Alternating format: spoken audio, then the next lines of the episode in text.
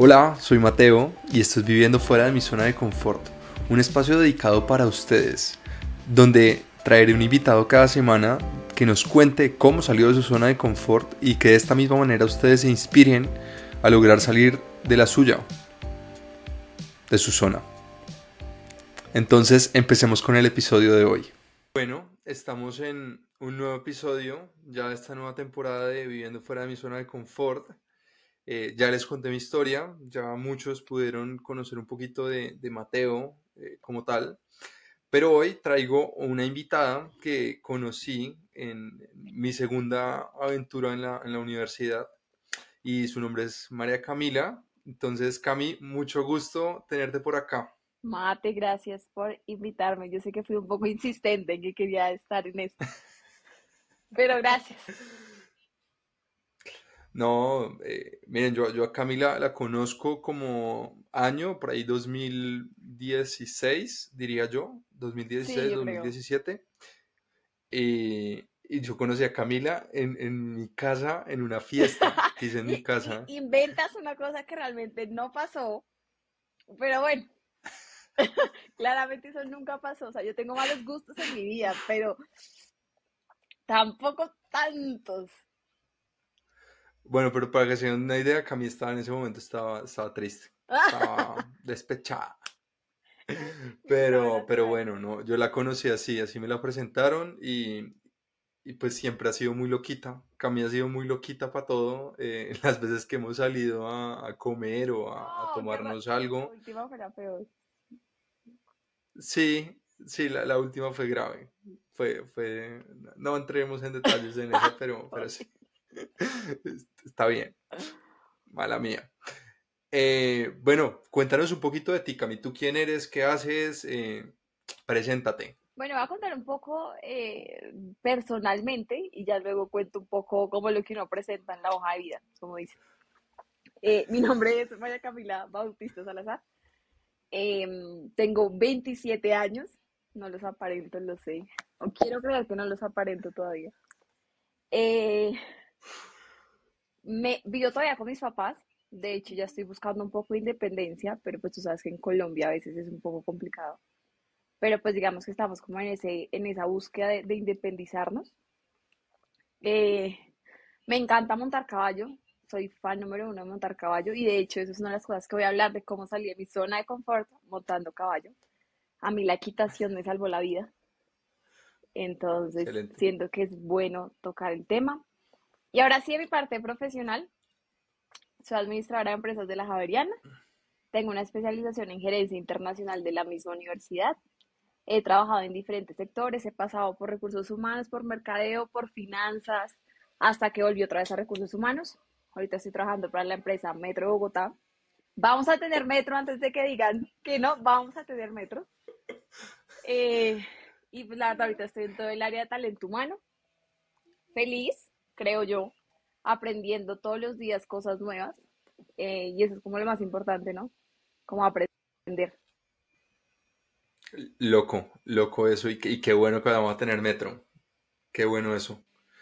Eh, bueno, eh, Cami, si tú, si yo te, si tú, yo te digo, ¿cuándo fue la primera vez que saliste de tu zona de confort? Ya ahorita que ese, este término pues está bastante como como que todo el mundo lo utiliza, pero realmente uno cuando es chiquito, ¿en qué momento crees que sales por primera vez de tu zona de confort? ¿Cuándo fue eso que te atreviste a hacer algo que, que en verdad era difícil salir, pero lo hiciste? De pronto sea un poco cursi, pero yo salí de colegio femenino y las personas que salen de colegio femenino saben que las viejas somos unas desgraciadas. Cuando yo salgo de colegio femenino, eh, yo entro a la universidad, pero pues, o sea, tú en el colegio estás en una burbujita, o sea, nadie te toca, nadie te mira, todo es perfecto, sí, te reconocen absolutamente hasta la respiración. Claro, yo salgo, yo no estaba preparada, yo ni siquiera sabía que quería estudiar, pero yo salgo del colegio y me doy un golpe contra la realidad que yo creo que eso me hizo tanto tocar fondo como salir de mi zona de confort. O sea, fueron las dos cosas que yo dije, fue pucha, o cambio o me lleva al que sabemos. Cuando yo salgo del colegio, yo de afán decido entrar a estudiar ingeniería industrial. Duré dos meses. estudiando ingeniería industrial en la sabana. No aguanté. Me hicieron bullying. Eh, sufrí muchísimo. Yo lloraba todos los días. Pero pues yo no decía nada porque yo decía que tal que quedé como la fracasada de la familia que nunca va a hacer nada. O sea, no puedo hacer eso. Así me toque soportar. Yo aguanto. Yo soy fuerte. Yo soy dura. Pero llega el punto en que ya no aguantas más y tienes que salir de la zona de confort. Fue aceptar que estaba mal. O sea, que realmente necesitaba una ayuda. Yo siempre he sido muy fuerte, pero hay momentos en los que uno dice, pucha, no, no puedo más. Y, y, yo siento que salir de la zona de confort para mí fue decir auxilio. O sea, no puedo más, levantar la mano y decir, estoy jodida, no sé qué hacer con mi vida, ayúdenme, por favor. Toco fondo y ahí es cuando me doy el tiempo de aceptar y entender lo que está pasando con mi vida, qué es lo que yo realmente quiero para mi vida, y ya llega el momento de entrar otra vez a estudiar. Pero con todas las aprendizajes que he tenido, pues de la mala experiencia que tuve en Sabana, llegué mucho más fuerte a Javeriana. Y yo siento que, que Javeriana me salvó. O sea, yo, yo me acuerdo que cuando hacían eso de expo universidades, que uno lo llevaban del colegio, yo decía, yo jamás voy a estudiar en la Javeriana, o sea, nunca, o sea, es que no, o sea, no cabe que yo estudie acá. Me gradué. Sí, soy también. me gradué pregado allá en la Javeriana y en la especialización. Entonces, ahí, digamos que uno dice, pucha, tuve que tocar fondo, tuve que decir auxilio, sálvenme, salir de mi zona de confort cómoda, en no me toquen, no me pasa nada, yo estoy perfecta, a decir, pucha, estoy perdida, no sé qué hacer con mi vida.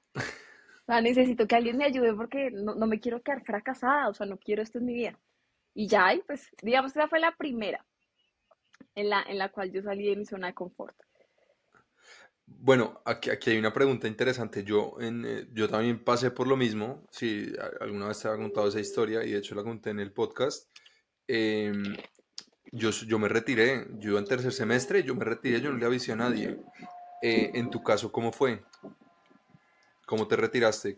¿Le dijiste a tus papás? ¿No les dijiste? Eh, yo, digamos ¿Cómo fue esa decisión? Desde chiquita yo siempre, o sea, mis papás siempre han sido muy estrictos conmigo en muchas cosas. Claro, me tienen la confianza, yo les cuento todo súper bien.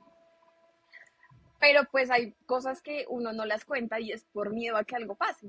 ¿No es cierto? Como que te recriminen algo. Yo solamente pensaba en la plata que habían pagado el semestre y yo decía, fue pucha. O sea, van a perder la plata. ¿Qué es este horror? Yo me acuerdo que era un día el día sin carro, me acuerdo muy bien. Yo ya venía con el ánimo en el piso. O sea, yo no era la María Camila de siempre. Sí, la María Camila chistosa, alegre, me has dicho. Yo no era esa María Camila y mi mamá se dio cuenta. Y era el día sin carro, a mi mamá le importó un rabo lo que fuera y se fue con mi papá en el carro a recogerme a la universidad. Cuando mi mamá llegó, claro, o sea, yo, yo salía pero con esa cara como de, pucha, ¿yo qué hago acá? O sea, yo en serio estoy haciendo esto porque me gusta, porque me toca o porque lo estoy haciendo. En el carro, imagínate, desde la sabana hasta mi casa, no hablamos absolutamente nada, que es desde Chía prácticamente hasta la 134, no hablamos nada. Y cuando llegamos, mi mamá me dice, quiero que me digas qué es lo que está pasando. Mari, fue que mi mamá me dijera, ¿qué es lo que está pasando? A mí, yo, como si hubieran abierto una llave de agua, o sea, yo empecé a llorar, yo le decía, yo no puedo con esto, yo, yo, no, yo no siento que esto me guste, yo no me siento bien, yo no, bueno, de todo. Y mi mamá me dijo, bueno, listo. Entonces, ¿qué quieres hacer? Y yo le dije, yo me quiero retirar de la universidad. O sea, yo quiero tomar esa decisión. Y mamá me dijo, ¿y qué te vas a poner a hacer? Porque ahí me han enseñado que si uno tiene, si uno renuncia al plan A, uno debe tener un plan B, ¿no? Entonces yo le dije, buscar algo que yo realmente quiera hacer. Y me dijo, listo. Pues eso fue un fin de semana, eso pasó un viernes, el sábado y el domingo toda mi familia pues entró en shock, porque claramente María Camila, ¿cómo se va a quedar sin estudiar? Entonces claramente yo el lunes, yo el lunes me levanté y yo dije, no, no, no, yo sigo estudiando. Y mi mamá me dijo, no, Aquí no se trata de que usted le toca por obligación. O sea, usted tiene que estudiar claramente, pero no lo va a hacer por obligación. Llegamos a la universidad, yo dije, no más, esta mierda no más. Eh, perdón, ¿se puede decir groserías? Tranquila, sí, ah. no, te preocupes. Entonces, eh...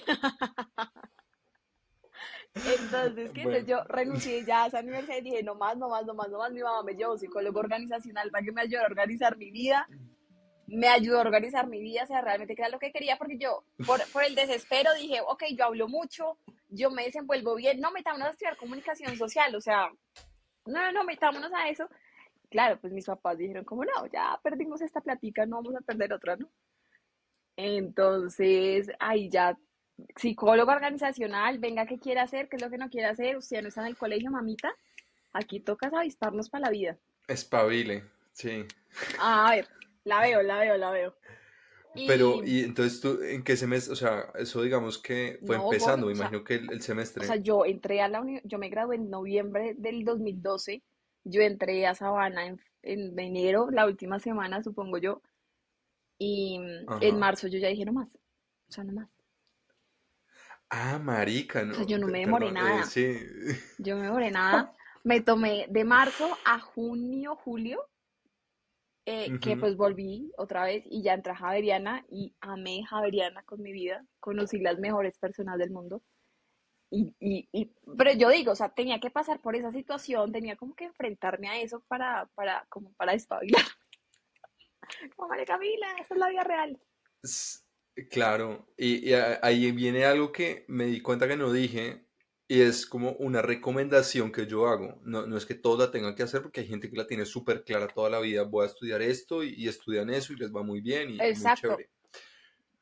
Pero yo una recomendación que sí tengo y, y, si tengo hijos la aplicaré es eh, uno debe darse seis meses. Uno no puede, es que no, no, es como un caballo que uno va mirando para el frente y, y ya, y entonces ya salí del colegio, entonces paso ahora a la universidad. No, no, yo creo que uno debería como darse un espacio, pensar qué hacer eh, durante seis meses, o sea, realmente qué es lo que quiere hacer, qué le gusta, qué le apasiona, y luego sí, seis meses, un año, hay casos de casos, y luego sí arrancar con toda, porque ya uno votó como toda la energía post colegio y, y, ya va a entrar como más como centradito a la, Además, universidad. ¿sabes cuál es la otra cosa? Que, que llega el punto en que tú dices, fue pucha, o sea, claro, tú vienes de un régimen que es colegio, casa, casa, colegio, sales a la universidad, que eso es la libertad más absurda del mundo. Entonces, tú dices, fue pucha, ¿y acá qué? ¿Acá qué hago? Mm. Acá subo, bajo, voy para allá, voy para acá. Tienes como más responsabilidades en tus decisiones. Y yo siento, yo estoy de acuerdo contigo, o sea, yo con mis hijos sí pienso ser un poco más condescendiente en el hecho de darles un poco más de libertad para que se vayan acostumbrando a lo que les espera en un futuro, ¿me entiendes? Como que no, o sea, también darles esa herramienta de que no está mal equivocarse, no está mal caerse y no está mal salir de la zona en los que se sienten seguros, o sea, no está mal. De hecho, siento que muchas de las situaciones que yo he pasado en mi vida, que han sido bastantes, eh, puedo decir que me han ayudado mucho ahorita a mejorar el pensamiento y hablar con mucha más madurez de muchas cosas. Pero pues si no hubiera pasado por esas experiencias, no te podría decir lo que, lo que sentí y lo que aprendí a veces hay que pasar por esas situaciones para uno pegar el salto y decir, ah, pucha, ya, o sea, ya, cogí escarmienta, como se dice, y lo que sigue en la vida, o sea, ya miraremos qué pasa.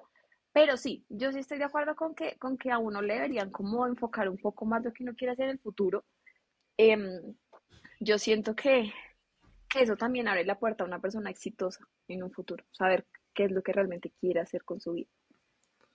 Exacto, correcto. Y, eso que dices de, los errores de, equivocarse, más bien enfocar a que el error es algo bueno y no algo malo. Exacto. Más bien ser perfecto, a mí me parece que ser perfecto desde tan chiquito es un errorzazo. Porque cuando sales a la vida de adulto te y te equivocarás y, es un totazo, pero un totazo de esos duros, duros que, que uno dura como seis meses ahí pensando qué, qué pasó. No, mejor irse equivocando iba aprendiendo de a poquitos. Total, yo soy de las que digo eh, como hasta que tú no aprendas lo que te dejó la experiencia, tú no la sueltas. ¿Cree? Correcto, correcto. Bueno, entonces estando en la universidad, eh, ya feliz en la, en la JAVE, eh, luego, ¿qué, ¿qué, haces? o sea, ¿cuál fue ese siguiente paso importante? Pues porque estás estudiando, pero digamos que fue eso otro que hiciste que, te sacó de la zona? Porque listo, ya estás acomodada en la universidad, pero luego, ¿qué, qué más pasa? Yo creo que entrar a la vida laboral. Mm. Yo agradezco porque Javeriana tiene un muy buen proceso, digamos, en, en el tema de transición, de lo que te ofrecen de pasar de tu vida académica a tu vida laboral. como que siempre están acompañándote y, o sea, yo le vi un lado positivo y un lado negativo. El lado positivo es que te llevan de la manito. Mira, haces esto, esto, esto, esto.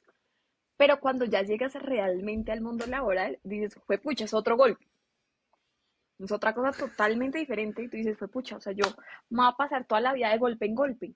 O sea, ¿qué es esto? Claro, son dos cosas totalmente diferentes, pero a mí lo que me dio más duro, porque yo ahorita me puedo ver súper habladora, súper sociable, pero cuando yo entro a lugares nuevos, yo no soy así.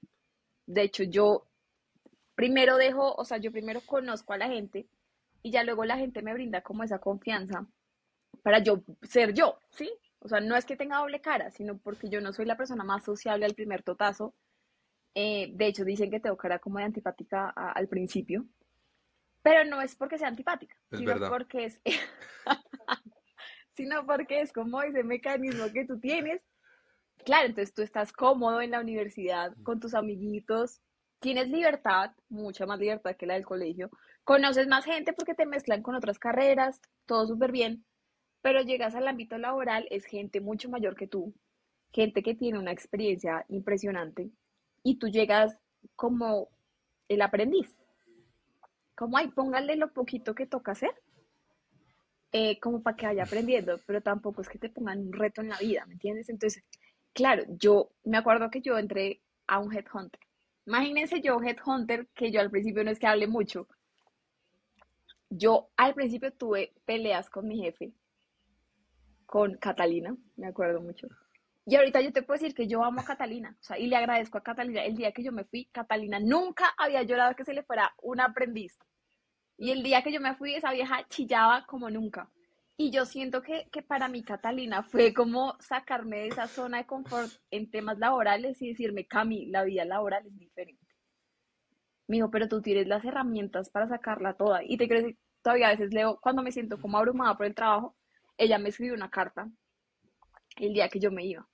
La leo, y eso a mí me llena de energía todo el tiempo, porque dice cosas que tú no te crees, ¿no? O sea, que, o sea, porque hay cosas que uno no se ve uno mismo, sino que la otra gente lo ve y uno es como, mierda, es así. Wow. Entonces yo creo que esa fue una. Eso, sí, eso de, perdona, te interrumpí, eso de uno aceptar cumplidos a veces es muy difícil. Porque es tú no muy, te muy difícil. Exacto. Y, eso es horrible. Cuando uno le escriben algo lindo o bonito o algo que, sí, alguna cualidad, uno es como incómodo, como... Bueno, es como, ¿y será que qué digo? Gracias. Aunque puede decir como, ay, no sabía. No, o sea, es terrible. Mm, pero yo sí agradezco esa transición que tuve agradezco la jefe que me tocó en ese momento, al principio la odié, pero después de que aprendí tanto con Cata, yo la, o sea, le agradecí muchísimo porque desde ese momento y desde que yo terminé mi práctica empresarial, yo no he vuelto a tener inconvenientes en, en, mis trabajos. O sea, no. no, no, no. A veces esos jefes que, que uno, eso, y esto lo digo porque me ha pasado eh, también, esos jefes que son los más fuertes con uno, sí que, o sea, que hay choques, que hay conflictos, lo que tú quieras, son los mejores, porque son los que más aprendes. Y los que siempre es como muy positivo eh, todo, que aunque es bueno, porque siempre es bueno tener un balance, eh, le aprendes más a los otros, porque como que te, te, te, te sentir incómodo mm. y te reta a que la próxima no lo vas a embarrar o la próxima lo vas a hacer mejor. Y, y me encanta. Eh, tuve esa experiencia también y, pues la verdad me llevó como, me llevé buenas sensaciones de eso. Ok, muestras. Y bueno, estabas en el... Sí, sí, correcto. Y estabas en el, en el headhunting, sales y, ¿a qué pasas? Paso a trabajar con mis papás. Claramente se perdió toda disciplina posible. Porque yo decía dónde trabajaba, yo decía qué hacía, yo decía, pero yo agradezco que haya vivido, o sea, haya pasado la experiencia con mis papás porque yo aprendí a lo que es ser empleador y, a, y lo que es ser empleado. Entonces, digamos que en situaciones que tú tienes que ver las dos caras de la moneda, me ayuda muchísimo porque entonces me centro en la mitad y digo, como no, pues esta persona tiene razón por esto, pero esta también tiene razón por esto. Entonces, siento que agradezco mucho ese tema de haber podido trabajar con mis papás. He trabajé con ellos menos de un año, menos de un año y después un amigo me ayudó a entrar a Deloitte. ¿Qué pasa cuando yo entré a Deloitte? Yo agradezco mucho haber entrado a Deloitte, pero Deloitte ha sido uno de los retos más grandes de mi vida, profesionalmente, laboralmente. Yo sí sabía de finanzas, pero pues yo venía de un headhunter. Yo venía de hacer todo el tema comercial con mis papás. Entro a Deloitte y entro a la magnífica área de precios de transferencia.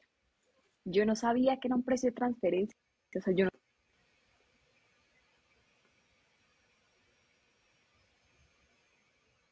que son precios de transferencia, yo no sabía, no tenía ni idea. Ah. Entro, fue muy chistoso porque yo entro el 15 de marzo y el 17 de marzo ya nos estaban encerrando por pandemia. O sea, yo no tuve inducción, yo no conocí las oficinas, yo no conocí nada. Toda la inducción y todo lo que yo aprendí fue por el computador. Llegó el punto en que yo dije, no puedo más. No puedo más con Deloitte. Deloitte a mí me estaba consumiendo la vida. Yo me levantaba, mi horario era de 8 de la mañana a 5 de la tarde. Yo me estaba consumiendo de 6 de la mañana a 3 de la mañana. O sea, yo, yo decía, pucha, por más de que yo esté en pandemia, yo no estoy teniendo vida. O sea, yo no me siento bien. Aprendí demasiado, mucho, mucho, mucho, mucho, mucho, mucho. Agradezco mucho el paso por Deloitte porque me, porque me enseñó a que soy capaz de, de, de salir de lo que venía de recursos humanos y comercial y mercadeo para meterme a una vaina con números, finanzas. Yo siempre he sido buena para los números, pero pues esto es diferente, o sea, esto es la vida real. Si te queda mal un dígito, el, el cliente va a pagar un extra de más, una, no puedo decir la palabra, pero, pero una vaina impresionante. Entonces yo decía, pues, pocha, ¿qué es esta mierda? Entonces ya yo decido no más, no más, no más Deloitte, me mamé. Agradezco en la vida haber entrado a Deloitte, claramente porque puedo decir que trabajé en una de las Big Four y estoy feliz pero yo no volvería a Deloitte. O sea, no, no creo que volvería yo a pegar ese paso. No. ¿Y, ¿Y cómo se llama? ¿Y te pasó algo así? O sea, a ver, con uno con la inexperiencia le pueden pasar muchas cosas, pero ¿te pasó alguna anécdota que puedas contar así como que te equivocaras o, algo en especial, pues fuera de que te trasnochabas? O sea, esto fue una historia chistosa y es que había una, una, no me acuerdo bien, era la gerente, la tesorera, la contadora de Motorola. Motorola sí era Motorola. Todo el mundo le tenía pavor a llamar a esa señora, o sea, pavor. Adivina quién se la ponen a la nueva, ¿no? Entonces, mi jefe me dice como, María, entonces vas a llamar a la vieja de Motorola, eh, tienes que tener cuidado porque ella es un poquito grosera, un poquito altanera. Y yo, bueno, pues sí, pues yo tenía mamera de llamar a la vieja, ya con lo que me habían metido. Te quiero decir que ahorita yo soy, creo que una de las mejores amigas de la vieja, porque me acuerdo que ese día yo la llamo y yo, hola, mira, hablas con María Camila, te estoy llamando de Deloitte, necesito porfa que me brindes esta información porque estoy preocupada, no quiero que ustedes les pongan una multa por no pasar el informe a tiempo para los precios de transferencia. O sea, mírame, estoy súper preocupada, por favor, así sea la única empresa en la que trabajé el día de hoy, pero porfa, envíame eso. María Camila, ¿cómo estás? Claro, ya, ya te mando eso. No, espérame un segundo, estoy aquí en la oficina. No, no, espérame un segundo. Eh, ya, ya llamo aquí a fulancito para que te mande eso. ¿Cómo es tu correo? Qué pena contigo. Ay, no. La vieja me, o sea, echamos chisme ahí. Me dijo, ay, es que usted sí sabe pedir las cosas. Esa gente que llama no sabe pedir las cosas. Claro, mi jefe estaba así porque yo no le contestaba. Cuando yo la llamo y le digo, no, Aleja, ya hablé con la de Motorola. Y me dijo, ¿qué te dijo? Y yo, ay, no, me pareció súper querida. Me dijo, ¿en serio? Y yo, sí, súper querida la vieja.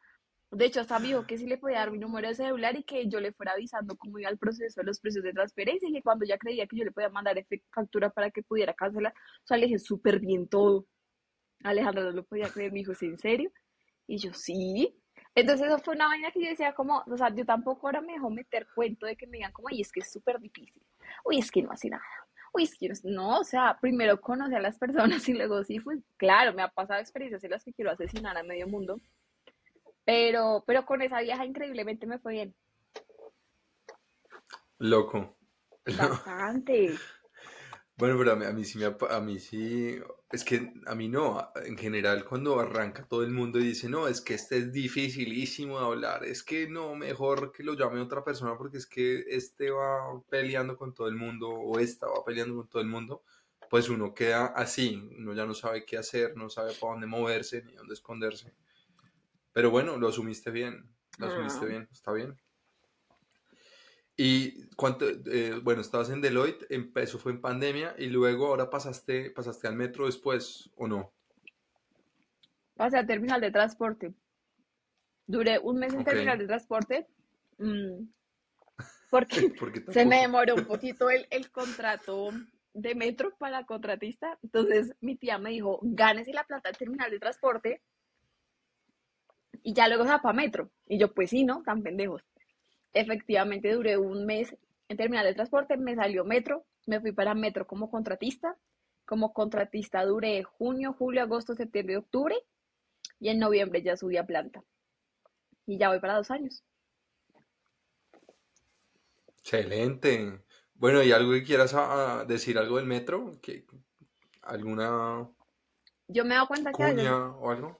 el trabajo puede que no sea muy chévere, porque es pesado, muy pesado. Pero yo te puedo decir que yo creo que he conocido las mejores personas del mundo. O sea, personas que me han salvado en muchos aspectos de la vida. Cuando yo entré, pues yo era contratista, yo iba de vez en cuando a la oficina, entonces pues no conocía a mucha gente. Después ya paso a planta, eh, atino para teletrabajo, entonces hay días en los que yo no iba, o sí iba. Hasta que un día mi jefe me dijo, bueno, María Camila, te toca venir todos los días. Y yo, todos los días. Me dijo, sí, todos los días. Y yo, ok, todos los días. Conocí a dos personas de mi equipo, que de hecho una de ellas ahorita se fue a vivir a Brasil y sigue siendo mi mejor amiga laboralmente. Eh, y mi amigo que todavía sigue trabajando conmigo en la misma área. Yo los conocí a ellos y a mí se me abrió el mundo. O sea, eh, yo empecé a conocer mucha gente en metro, me empecé a hablar con todo el mundo, o sea, tú vas, eh, yo me hablo con todo el mundo en metro, o sea, yo soy la persona más sociable de metro, aunque a veces quisiera matarlos a No todos, serlo. Pues pero, pero es muy chistoso porque dicen que soy la cara amable de Metro Bogotá, la cara amable. Entonces, digamos que a mí, a mi metro me sacó, es, me, sí lo tengo que reconocer, a mi metro me sacó de mi zona de confort en el sentido de, de que yo no era la persona más cordial del mundo y lo empecé a hacer. Yo no era la persona que, que ayudara mucho y Metro me ayudó a, valga la redundancia, a ayudar a la gente. Entonces yo siento que, que, mm, que Metro para mi vida ha sido de los mejores empleos en los que yo he podido estar. O sea, a mi Metro me abrió muchas cosas en mi vida. O sea, Qué vale la eso, qué bueno. Y, y bueno, ya, o sea, sacándonos un poquito del, del tema laboral, estás en metro, eh, qué bueno, y, y has aprendido un montón y has crecido profesionalmente un montón porque eh, has pasado por todas las aristas. Digamos que la carrera que estudiamos es un poco muy general, no es tan Demasiado. práctica.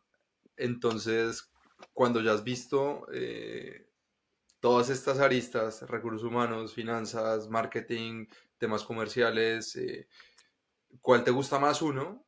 Y, y hablemos si quieres un poquito de temas, pues si quieres más, más personales de, de tu vida en general, co- ¿Va a que me decías ahorita el tema de equitación.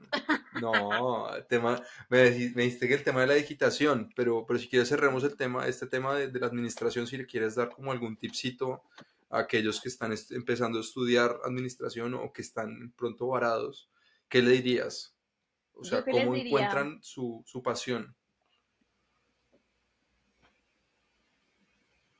Yo les diría, o sea, primero hagan lo que los hace felices en la vida. Yo siento que si uno es feliz haciendo helados, dedíquese a hacer helados en la vida. O sea, no hay nada más chévere en el mundo que uno levantarse y ser feliz haciendo lo que hace. O sea, yo, yo soy de las personas que, y te lo digo porque he tenido discusiones con personas que me dicen, entonces si tu hijo quiere, con todo el respeto a los artistas, los valoro mucho y por eso los defiendo.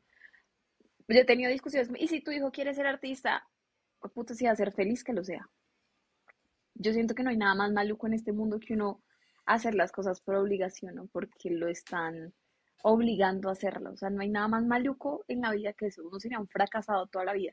Y yo soy muy de que la, la conexión del alma, la energía, el momento, son los que te ayudan a surgir en la vida. Entonces, esas personas hagan lo que los haga felices. O sea, háganlo mientras se encuentran en el norte de su vida. Eh, yo estudié administración de empresas, como me lo dijiste y lo he dicho. Si me preguntas qué área me gusta a mí, por más de que yo sea feliz teniendo relacionamiento con la gente, no me gusta recursos humanos. No, no, no es algo que te diga y me llena completamente. Si tú me empiezas a hablar de mercadeo, de marcas, de retail, yo me vuelvo loca. O sea, eso me encanta. O sea, para mí son gustos, pero sé que tengo que atravesar por cosas primero para poder llegar a la meta final. Para las personas que no se hallan, o sea, que realmente no saben qué estudiar, busquen ayuda. O sea, miren, no está mal levantar la mano y decir estoy mal, ayúdenme. O sea, eh, no es de fracasados pedir ayuda. Al contrario, es de valientes reconocer que no todo está perfecto, que hay algo que está fallando en uno. Y no pasa nada, o sea, vuelve y se empieza. La vida no trae un manual en que te especifica que a los tantos años debes tener una vida hecha. Yo voy a cumplir 28 años mi vida laboral, mi, vida laboral puede estar estable, pero mi vida amorosa es un desastre y no me afano por eso. O sea, vendrá el que tenga que llegar y ya, todo bien, no pasa nada. No hay un más mal donde me especifique que a los 30 años tengo que estar casada y con tres hijos, ¿no? Disfrútense el momento y si se demoran, se demoraron. El mundo no se va a acabar por eso. Los tiempos son perfectos. Exacto. Buenísimo. Em, y sí, no, no está de mal pedir ayuda. Y lo que yo decía una frase el, el podcast pasado que era como, más vale un regaño de un mes, porque es que el regaño de los papás va a durar un mes. El regaño de la familia va a durar un mes o, o dos meses por mucho. Pero ya luego si siguieron, la vida sigue, la vida continúa y ya después serán felices en lo que les gusta. O sea, si, si están, están asustados por el regaño que va a durar un poquito, o sea, es que el que no arriesga no, no gana. Es verdad. Sí, arriesguense. Y, y, completamente de acuerdo, hay, que ser feliz con lo que, con lo que uno le con lo que uno le apasiona. Hay, es un cliché decir que hay que buscar ese trabajo que lo haría hasta gratis. No. Obvio que cuando uno crece uno sabe que, pues, que, que sí, uno necesita comer, necesita pagar las cuentas, lo que sea. Pero, todas esas experiencias antes de llegar a ese trabajo ideal y de los sueños te ayudan a, que cuando llegues a hacerlo, pues ya lo haces por, por inercia y eres capaz de durar hasta las 11 de la noche trabajando y no te importa o como que sacas el tiempo para hacer cosas que de, de, ese trabajo al final que, que, vas a terminar encontrando. Muy bien por ese lado. Eh, bueno, quiero saber que con la intriga de la equitación, ¿cómo, ¿cómo es eso de que la equitación te sacó de la zona de confort? Ah, bueno, yo empecé a montar caballos desde que tenía siete años. Mm, yo desde chiquita he sido una persona, pues era en esa época súper insegura. A mí me daba miedo todo. O sea, todo, todo, todo, todo. Yo, aunque no lo crean, yo era súper mala para integrarme a los grupos. Yo odiaba esas fiestas en las que a uno le decían, y coge tu pareja y salta. Yo odiaba eso. O sea, para mí eso era, pues yo, yo sufría con eso. Yo odiaba esas cosas en las que yo tuviera que tener como relacionamiento con la gente. Porque yo, yo soy muy apegada a la familia de mi mamá. Y para mí, mis, ahorita cuatro primos, pero pues en ese entonces eran tres yo he sido súper apegada. Entonces, pues claramente yo jugaba con ellos, mi prima me alcahueteaba todos los juegos con las Barbies posibles. Entonces yo no tuve la necesidad de salir a buscar amigos o de ser la más sociable porque yo tenía los míos, que eran mis primos. Entonces ya entra yo a colegio grande, pues ya la cosa es diferente, medio durísima entrar a colegio grande. Y, y mi mamá, mi mamá es psicóloga infantil. Entonces a mi mamá lo primero que le dicen es como, venga, manejemos la seguridad de María Camila con algo. Eh, yo me acuerdo que yo le tenía miedo a los perros. Esa es otra historia chévere. Yo le tenía miedo a los perros, pero yo por algo amaba los caballos. O sea, para mí los caballos eran una cosa loca, loca, loca, loca. Y en el tema de los caballos, mi mamá me dice, ¿te gustaría ir a clases de equitación? Y yo le dije, pues sí, claro, es un deporte yoico, yoico no es la palabra, pero es un deporte individual. pero que maneja muchas cosas aparte del, de ser un deporte solo para uno. Cuando yo fui, claro, era un grupo de personas, de niños, pero pues tú montabas tu caballo, tú manejabas tu caballo y tú ibas al ritmo de tu caballo. O tú le puedes cambiar el ritmo para tu ritmo, ¿sí? Entonces, en medio de que yo tenía que compartir con otras personas, yo tenía que estar preocupada de otra cosa. Y era de no caerme, de manejar mi caballo y sobre todo de atender a lo que el profesor me decía para montar bien caballo. Yo me acuerdo que mis papás estaban nerviosos porque decían, pucha, pero esta niña con lo insegura que es, con lo nerviosa que es, ¿va a montar caballo? Y yo creo que desde ese día mi mamá dijo, le atiné a lo que le gusta a María Camila. Entonces yo siento que, el tema de, de, montar caballo ahí me dio seguridad en muchas cosas. No te voy a decir que me dio la seguridad de una para yo enfrentarme a un auditorio y hablar como una loca, no yo creo que la, seguridad del caballo me dio la, la, el tema de que si puedo controlar una bestia, puedo controlar lo que sea.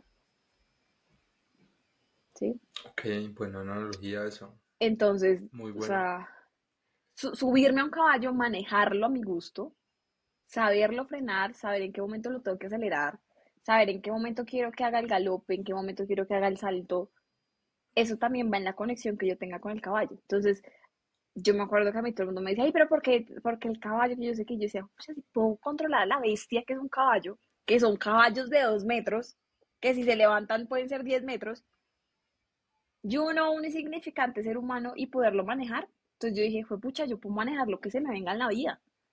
Y digamos que eso es lo, que yo siempre hago con cada situación que me pasa. Entonces, claro, hay situaciones durísimas que a mí me han dado durísimo, tú más que nadie sabes pero pues yo soy de las viejas que dice, bueno, sí, me dio durísimo, pero me levanto y digo, pucha, si puedo manejar un caballo, puedo manejar lo que sea en la vida. Me levanto, me baño, me arreglo y salgo al ruedo. O sea, como que intento no quedarme en la situación fea que estoy pasando, porque no quiero que la gente me tenga a pesar. Siento que eso es lo peor que uno puede generar en alguien, pesar. Entonces yo creo que en el caballo me salvó en, en, muchos aspectos en eso, y sobre todo en ese lema que es como si puedo domar una bestia, puedo domar lo que sea en este mundo. Genial. Me, encantó la frase. y, cuál fue, y cuál fue, mm, digamos, de todas estas situaciones que, han pasado en tu vida en estos largos años, o cortos años, como quieras ver, eh, ¿cuál fue esa situación que de pronto te, alcanzó a domar, te, alcanzó a alcanzar y, que de pronto, ¿qué harías diferente? Si nos quieres contar, O sea, ¿que, me alcanzó a qué? Sí, o sea, que te, alcanzó, o sea, que, que, es esa, ese recuerdo que tienes en tu mente que de pronto te alcanzó y que hubieras hecho diferente, eh, pues teniendo toda la experiencia que tienes hoy en día. Yo creo que no hubiera hecho nada diferente yo soy de las que se desespera y dice como, yo nunca hubiera contestado ese mensaje, pero si nunca lo hubiera contestado, no hubiera aprendido lo que sé ahorita. Por lo tanto, no sabría cómo manejar una situación si me volviera a pasar igual. Entonces, de arrepentirme, no, pues va a sonar muy maduro o muy cliché, pero no me arrepiento de nada. O sea, siento que he tenido que atravesar por todas esas cosas para aprender, para superarme, valorarme, madurarme, como sea. Obvio han habido situaciones, yo creo que la última, eh, que yo te puedo decir que para mí ha sido la tusa más eterna del mundo. Pero yo agradezco que sea la tusa más eterna del mundo. Porque es como cuando tú no quieres soltar algo, que ya te talla, pero te talla horrible, pero te talla inmundo, pero no lo quieres soltar, pero eh, como que con el tiempo te das dando cuenta como que te está cansando, o sea, como que no, no, no estás en el punto en que te toca soltarlo porque te están obligando a soltarlo, sino que tú misma lo estás soltando porque te estás dando cuenta que te estás desgastando mucho. Pero yo creo que si yo no hubiera pasado por las situaciones que pasé anteriormente, pues ahorita no podría tener la madurez de decir estoy soltando de a poquitos. ¿Sí? Entonces, si me preguntas, no me arrepiento de nada, no siento que, que arrepentirse te lleva a vivir una vida que no vas a poder volver a vivir el momento ya pasó, ¿sí? No puedes retroceder el tiempo y por más de que te digan, pero si tuvieras una máquina que retroceda el tiempo, creo que lo haría igual. Porque es que si no lo haría igual, no me llevaría al momento en el que estoy. y no Sí, me es que es más que prepararía, todo para medir eso. O sea, y no, no me llevaría al, al aprendizaje que he tenido y yo que quiero ser mamá, no me llevaría a tener la experiencia, si se puede llamar así, para decirle a mis hijos cómo pueden hacer las cosas o qué camino pueden tomar. Entonces, no, no, no me arrepiento de nada. Ya lo que se hizo, se hizo. Si no se hizo, pues fue por algo, ¿no?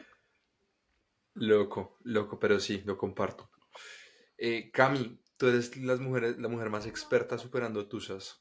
¿Cómo supera uno una tusa? O sea, yo quiero que sepan que yo a Camila, yo con Camila hablaba, no hablaba hace, hace bastante, no nos, no nos hablábamos mucho eh, desde aquella vez, pero lo que sí he visto es que de la Camila que nos volvimos a hablar hace, pues hace, ya casi hace un par de meses cuando llegué acá, eh, es otra Camila completamente diferente a la de más o menos hace un año, digo yo, un año o dos años, qué sé yo.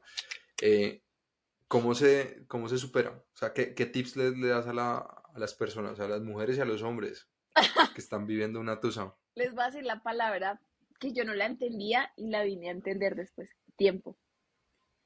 Es la única que les puedo decir. El tiempo. El tiempo pone todo en su lugar. Yo me acuerdo que, como tú bien decías, me, me has conocido en todas las tusas posibles. Y nunca, y, y- y en la terminación de una, nunca me habías visto como estoy ahorita, ni como me viste hace unos meses que hablamos. Nunca me has visto así. Entonces, claramente mucha gente me dice, pero tú qué hiciste, pero tú qué haces. Yo, yo creo que básicamente es tiempo y para los que son creyentes, acercarse mucho a Dios. Eh, yo siento que, que a veces eh, cuando uno no tiene las respuestas, porque uno busca las respuestas en todo lado, que el libro me va a decir qué es lo que tengo que hacer, que es que la canción me va a decir lo que tengo que hacer, que es que tal, no, o sea, no te lo va a decir. Eh, digamos que yo siento que es tiempo y Dios, y para las personas que no son creyentes, aférrense a ustedes mismos. Digamos que yo cuando, digamos que esta es la, la más larga que me ha pasado a mí, yo siento que yo aprendí, o sea, yo en la relación sufrí mucho. Cuando ya llegó el final, yo ya había sufrido lo suficiente, pero entonces yo tenía que conocerme, o sea, yo no puedo amar a alguien más de lo que puedo llegar a amarme a mí. Esa es la primera. Y la segunda, para yo amarte como la manera que tú te mereces que yo te ame, yo primero tengo que conocerme. Yo primero tengo que saber lo que me gusta, lo que no me Porque todo el mundo dice, es que yo me conozco. No, es que eso, eso yo no, yo no me voy a comer eso porque yo me conozco y entonces a mí no me gusta ese color porque yo me conozco. No. Créanme que eso no es conocerse. O sea, conocerse es un día y lo he hecho muchas veces, pararse enfrente del espejo y decir, ¿qué estás haciendo con tu vida? Y es una catarsis de tu llorar y llorar y, mejor dicho, yo golpeaba las almohadas, yo gritaba, yo terminaba con la vena acá pues marcada, terminaba con los ojos así, eh, pero yo siento que eso a mí me ayudó muchísimo a, a, a soltar muchas cosas. La tusa no se supera de un día para otro, la tusa no se, o sea, yo no te puedo decir, y la vas a superar en un mes. No, o sea, eso no va a ser así. Porque digamos que esto es como una montaña rusa. Hay días en los que vas a estar en el tope de tu autoestima y vas a decir, fue pucha, puedo con todo. Y viene el día siguiente y estás otra vez abajo y dices, ¿qué me está pasando? O sea, ¿qué pasó conmigo si yo tenía ese empoderamiento? ¿Cómo hago yo cuando, porque yo también tengo subidas y bajadas, o sea, no crean que esta personalidad de todos los días, no, yo también tengo días en los que digo, no, no puedo más, o sea, pero recuerdo cómo me sentía cuando estaba en lo alto y decía, quiero volver a sentirme así. Y necesito vibrar de la misma manera, necesito tener la misma energía, necesito estar en el mismo tope, porque es que yo necesito atraer lo que merezco. Eso es otra cosa, saber lo que ustedes merecen, ¿sí? A veces suena súper cliché y súper, es que yo merezco, sí, pero ¿tú realmente quieres eso en tu vida? O sea, ¿tú sabes lo que mereces? Si tú no sabes lo que mereces, créeme que vas a traer cualquier popo del mundo. No, no, no, o sea, entonces, ¿qué, qué es lo que pasa? Si tú te haces, porque no hay días de días, o sea, pero si tú te sientes en el tope un día de esos, Maika, guárdate esa energía y esa sabiduría y esa emoción que sientes estando acá, para que cuando estés acá te das cuenta que no quieres volver a tocar fondo, o sea, no quieres estar acá, quieres volver a estar arriba. independientemente tu aura vuelve y sube. Pero no hay, o sea, no hay, no hay pócima mágica, no hay libros mágicos, no hay momentos mágicos y no hay polvitos así que yo te los bote y diga, ya, te pasó la tusa, no. No los hay. De hecho, yo hice un plan. Toca vivirla. Que se llama. Vivirla. Exactamente. Y hay un plan que yo he hecho que se llama 36 citas conmigo. Marica, usted salga con usted. O sea, vaya a comer lo que a usted le guste comer. Vaya a ponerse la ropa que a usted le gusta ponerse. Vaya a cine sola. Vaya a hacerse las uñas sola. Vaya a hacer compras sola. Vaya a comer helado sola. O sea, yo muchas cosas las hago solas y yo me acuerdo que en la oficina me dicen como, Cami, pero vas a almorzar sola. Para todo el mundo es trágico que yo almuerce sola. Mate, yo disfruto estar conmigo misma. O sea, para mí no hay nada más chévere que estar conmigo misma. Yo amo andar en mi carro sola. Y no porque me esté volviendo sola yo, sino porque es que yo tengo que llegar a conocerme tanto que realmente sepa lo que quiero en mi vida y que no me haga perder la luz que estoy consiguiendo estando yo sola. ¿Sí? Entonces, como, todo el mundo es como, ay, pero vas a almorzar sola. Sí, ¿y qué pasa? O sea, me dice, yo almuerzo sola, me pongo a ver series mientras almuerzo sola o me pongo a escuchar música y te juro que así tú atraes mejores personas a tu vida, porque es que no estás para desperdiciar tu tiempo y tus espacios en gente basura, en gente tóxica.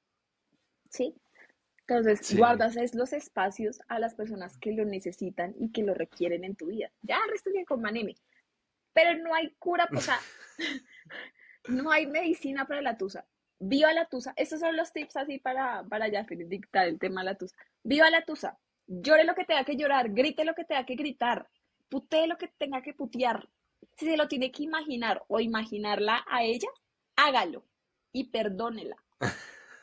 perdónela, o sea, dígale como, te perdono por ser tan hijo de la, bueno, lo que le quieras decir, eso libera mucho. En serio, créanme que eso libera mucho. Tercero, disfrútese usted. No, no pretenda, así como dicen, un clavo saca otro clavo, no, marica, el mismo clavo entierra el mismo clavo y esa vaina luego se vuelve una bola de nieve que usted no va a parar nunca. Dese la oportunidad de tenerle duelo a la relación, pero sea feliz. O sea, agradezca.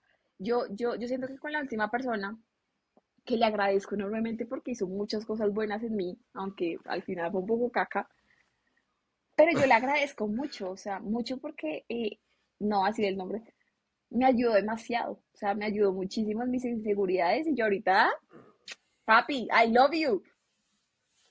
Me sacaste donde no quería yo estar sacada, pero gracias.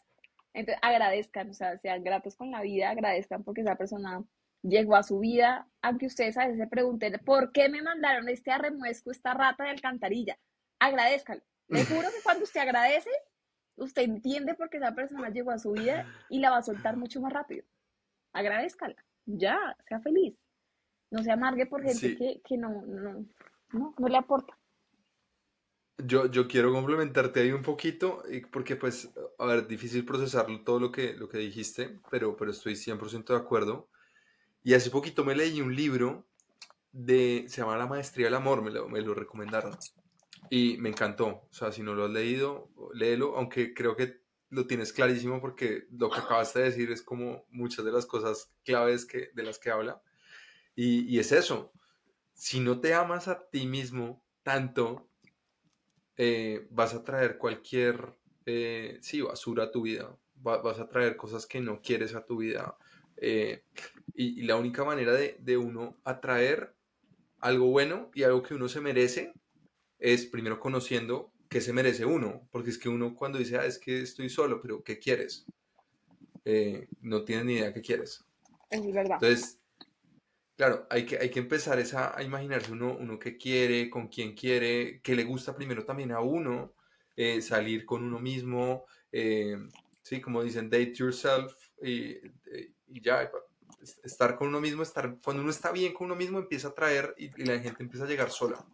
Amigos, amigas, parejas, porque te empiezan a ver diferente, porque empiezas a vibrar de, de una manera diferente, eh, empiezas a traer a tu, a, a, tu vida eh, energía positiva, energía linda.